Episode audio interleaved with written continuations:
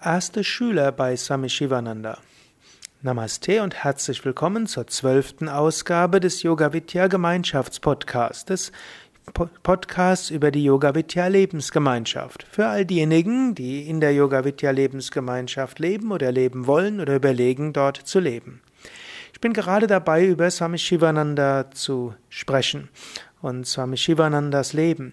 Swami Shivananda hatte diese intensive spirituelle Praxiserfahrung von 1924 bis 1932 gehabt, wo er viele, viele Stunden meditiert hatte, Pranayama geübt hatte, aber auch gelesen hatte, Phasen hatte, wo er bis zu 18, 20 Stunden am Tag praktiziert hatte, andere Phasen, wo auch das uneigennützige Dienen auch als Arzt oder als spiritueller Ratgeber wichtig waren. Aber es war sicherlich eine Zeit, wo es kaum einen Tag unter zwölf Stunden spirituelle Praktiken gab.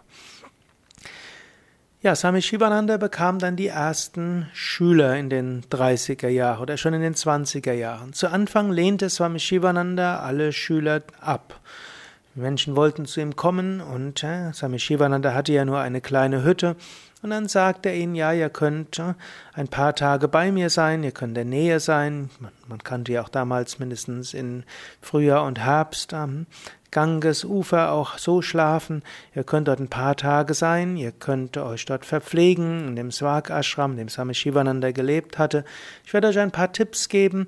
Ihr könnt mit mir zusammen meditieren und anschließend praktiziert selbst weiter.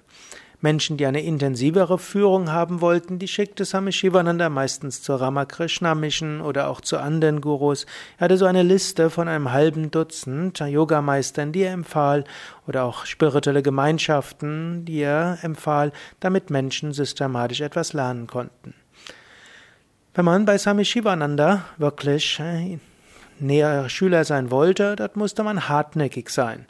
Man musste immer wieder herkommen, man musste Briefverkehr zu ihm halten. Swami Shivananda antwortete dann auch und man musste vor allen Dingen das umsetzen, was Swami Shivananda gesagt hatte. Auf gewisse Weise gilt das auch heute.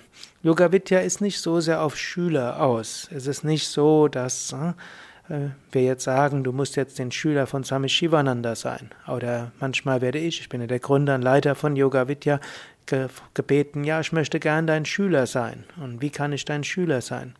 Da bin ich durchaus eher wie Swami Shivananda und sage, ja, es kommt, ich bin nicht wirklich auf der Suche nach persönlichen Schülern. Ich kann ein paar Anleitungen geben, ein paar Anweisungen geben. Ich antworte auch mal.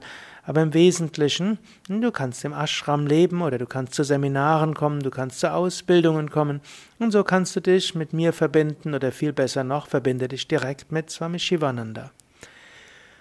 Und Swami Shivananda ja, stellt auch Menschen oft etwas auf die Probe, er testet sie. Um zu Swami Shivananda tiefer zu kommen, ist es auch heute notwendig, dass du dich mit Hingabe ihm näherst, dass du praktizierst, was in seinen Lehren ist. Zwar war Swami Shivananda in späteren Jahren sehr darauf aus, viele Menschen zum Yoga zu bringen, aber eben nicht darauf aus, viele Menschen zu seinen Schülern zu machen.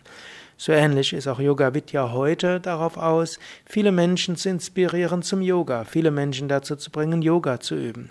Aber wir sind eben nicht so sehr darauf aus, dass Menschen sich jetzt genau als unsere Schüler ansehen.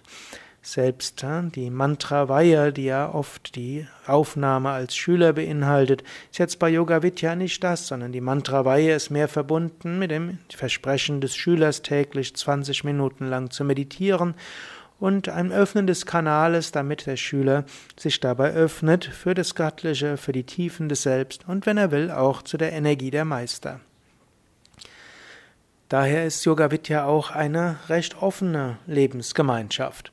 Hm, wir wollen nicht Menschen bekehren, sondern wir wollen, dass Menschen praktizieren und auf diese Weise an sich arbeiten. Wenn du aber wirklich persönliche Führung brauchst, kannst du sie bekommen. Du musst aber etwas hartnäckiger sein. Wenn du eine tiefere Beziehung haben willst zu Swami Shivananda oder auch zu mir, dann musst du auch etwas hartnäckiger sein. Und die Beziehung wird immer so sein, die Hauptverantwortung behältst du. Die Hauptverantwortung und auch die eigene Unterscheidungskraft für deine Praxis behältst du.